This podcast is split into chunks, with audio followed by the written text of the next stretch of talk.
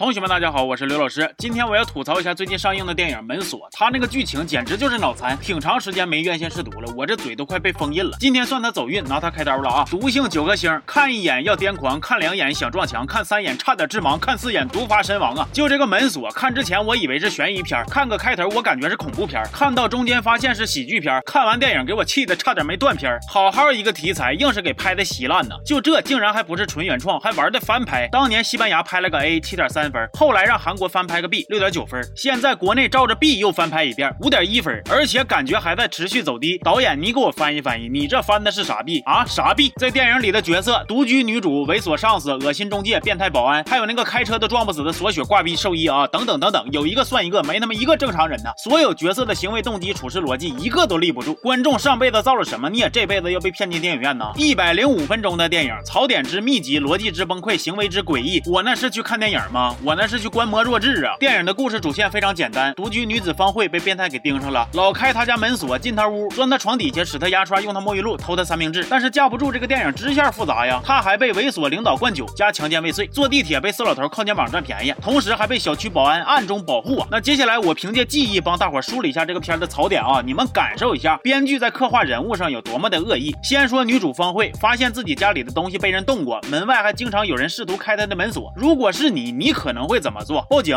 可以，给朋友打电话没毛病，确认门锁是否锁紧了，然后躲在墙角都 OK。但方慧的选择是自己拿把刀把门开开找人，发现门口有个烟头，还纳闷呢，哎，没人吗？方慧被领导叫去应酬酒局，领导在厕所差点把她强奸，她浑身是伤啊，醉眼朦胧的跑到了地下车库，掏出手机，哼，打给了她的闺蜜。那我就想问问编剧，你是不是感觉方慧不知道报警电话是多少啊？还是说你觉着这么写能凸显你笔下的女主角的善良呢？都不是，你就是为了引出她闺蜜出事这个情节，故意让女主降智的。方慧跟变态兽医去西餐厅吃饭，还把餐厅的定位发给了警察，但是就不发是跟谁吃的，结果导致后来警方调查对方的身份还查了半天，哎，就是省流量，就是玩。席间，方慧已经察觉到对方的身份不做好了，大庭广众之下，换作是你，你怎么做？报警？OK，找店经理没毛病。那方慧的选择是假借去厕所，想坐货梯逃跑，客梯都不行啊，必须得是货梯呀，必须得人迹罕至，独辟蹊径啊。她在兽医的车上，广播里边说有女性失踪了，她就怀疑是她闺蜜遇害了。她为了确认自己的猜想，在车上拨打了闺蜜的电话，结果车里就真的响起了电话铃声。那我就想问问编剧，她这么做的出发点是什么？她是着急查验完了要给兽医发金水吗？反人类的都不光是女主，那个保安小吴啊，妥妥的心理变态跟踪狂，隔三差五敲女主门，敲开了还拿脚挡着不让女主关门，一脸面无表情，沉默寡言呐。到最后还一切都是为了保护女主，这他妈是个瞎跳狼的暴民呐！电影里边中介那个角色也设计的稀里糊涂涂的。这段剧情是呢，方慧的房子没到期，房东就想收房，中介就几次三番的想赶这个方慧搬走，剩余的租金退回，还给赔偿金。但是方慧不干呢，没到期我干哈搬呢？关键是你不是都被坏人盯上了吗？这个房子住的你心神不宁的，这还有赔偿，这不正是脱离苦海的好时机吗？你有什么好依恋的呢？他房租就算再便宜有啥用啊？钱重要命重要啊！这中介一看他不搬家，还找了一帮黑社会要撵他走。编剧，你是不是从来都没租过房子呀？没遭过黑中介的手段吗？就是市面上那些无良的黑中介，想把租户撵走，还用得着请黑社会吗？人家自己就上了，钥匙孔抹胶水，一管五零二都没用完呢，租户肯定就被折磨走了，你信不信？最奇葩的是，电影里边的中介还偷摸的溜进了女主家，准备安装针孔摄像头。编剧，哎，你琢磨一下啊，中介撵女主，核心诉求是希望女主快点搬走。那中介安摄像头，他为了确保能够拍到啥裸照啥的，那他需要的是女主尽可能的长久的在这住下去啊。他把摄像头安到空调里边，女主平时开不开空空调他不知道，睡觉脱不脱衣服不确定，女主哪天搬走不好说。那中介不是虎吗？冒这么大的风险做这八字没一撇的事儿，编剧你不觉着中介的这种行为和他撵女主快搬家的立场他有冲突吗？还是说中介想通过拍裸照的方式威胁女主快搬家呢？他一个都能找着黑社会的手子了，靠这种迂回的方式来威胁，目的还只是让女主腾房子，这行就这么卷吗？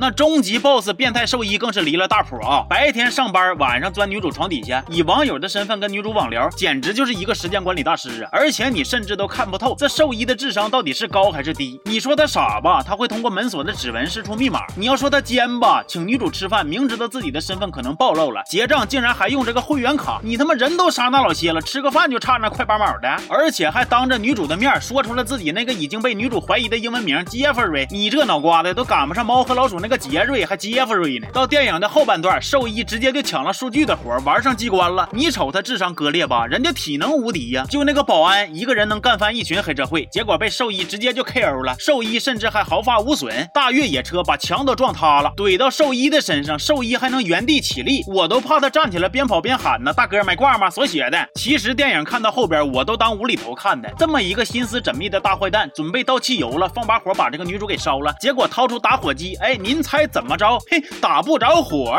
我想给你点个赞，中指行吗？看到这儿，估计有人说了，我的妈，这也太扯了吧！这算啥呀？兽医后来都把枪都掏出来了，直接火拼呢。这他妈穿上大褂是兽医，脱了大褂这是古惑仔呀！电影的槽点包括但不限于以上。如果仅仅是针对电影本身进行吐槽，那么本期视频就到这儿了。但是接下来我要对导演和编剧进行吐槽了，这些都是附赠的，片方你们赚到了。你是怎么好意思强调自己是国内首部聚焦独居女性安全题材的电影呢？我就告诉你，你拍完了这部，下一次别人再拍这个题材，它还是首部，你这个电影就是当拍了个寂寞啊！就这电影跟独居女性有一毛钱关系吗？这就是女主遭遇了变态，而女主恰好是独居，中介刁难，领导性侵，变态骚扰，他们在选择目标的时候有考虑过女主是否独居的问题吗？甚至这跟是男是女是独居还是合租完全无关。就遇着这种变态杀人狂，你别说独居女性了，他妈开车都撞不死他，你就算钢铁侠来了也不一定有胜算呢。所以你拍这部电影算是哪门子为女性发声了？蹭热度就说蹭热度的那样，我还能算你耿直？你这波操作，观众可真是看不起你啊！这电影把里边的角色一个个写的不是笨就是蠢，宁可牺牲人物的逻辑性，也要为你的悬疑感让路。编剧导演是不懂吗？不是就是坏。连电影里边警察的角色都被刻画成智商洼地了，抓那么一个危险人物，俩警察就上了，追到一半，男警察骑个外卖电动车就跑了，给女警察咔扔道上了，你咋寻思的呢？都不用说别的，最结尾的部分，从头到尾当包子的女主终于觉醒了，拿根棍子照着兽医的脑袋，咣咣就是开抡呐！就这，要是女主生擒了兽医，我都觉着这个角色起码在结尾的部分是高光立体了起来。结果那开了挂的兽医脑袋挨了三棒子都不倒啊！我是真的服气了啊！最后还得是警察掏枪给击毙了。就这，电影结尾还来了一波硬扣主题，打出了一串字幕，大概意思是呢，独居是女性的权利，不是受伤害的理由。你这死出啊，像极了作文写了八百字跑题之后赶紧找补的大学渣呀！这个电影里，除了女主家里边男性衣服，假装家里边有男性，除了跟闺蜜之间约定紧急情况下的暗号之外，对现实中那些真正独居的女性能起到什么警示作用？这电影但凡是想为独居女性发声，你起码在立项之后就先采访一些独居女性的真实生活状态吧。我看完电影，问了周围一些独居的女性朋友，她们在生活中做的一些规避风险的措施，比电影里边实际太多了。比如在门口安装摄像头，或者可视门铃，外卖快递留的姓名都是某某先生，打车设置紧急联系人。但是独居女性的不便真的这就仅限于此吗？电影里边女主还住着一个安保不错的小区，还有一个条件不错的闺蜜，甚至闺蜜也有一个可以供女主来共用的住所。那现实中呢，有多少刚毕业的女生来到陌生的城市打拼，无亲无故的，也没有建立起自己的社交关系，遇到一些问题了，你别说寻求帮助了，甚至连个倾诉的对象都没有。电影哪怕把这些困境都能客观的呈现出来，观众尤其是独居女性，我相信都能给予最大的共情。电影的导演别克在知乎上这么写道：说我自己就亲身经历过，几年前一次朋友聚会结束以后很晚了，他给我打电话说有人在他家门外敲门，说修天然气。交谈中他就感觉到不对劲儿，没有开门。后来我赶过去，外边的人已经找不到了，最后报了警。那既然这是你亲身经历的，你最能知道这其中的逻辑啊。你朋友说有人半夜敲门，你朋友感觉不对劲儿了，他没有开门。那你电影里的女主为啥就拿刀冲出去了？你朋友给你打电话，你赶过去了。那你电影里边女主明知道有人试图进自己的家，为啥女主的闺蜜家里边有事就走了，把女主一个人留家里了？女主明知知道有危险，为啥还要冒着风险半夜打包行李？那屋里边有金条啊，必须得摸黑收拾啊。你朋友最后都报了警，就一个敲门，你朋友都报警了，为啥电影里边女主都让中介抢包了还不报警？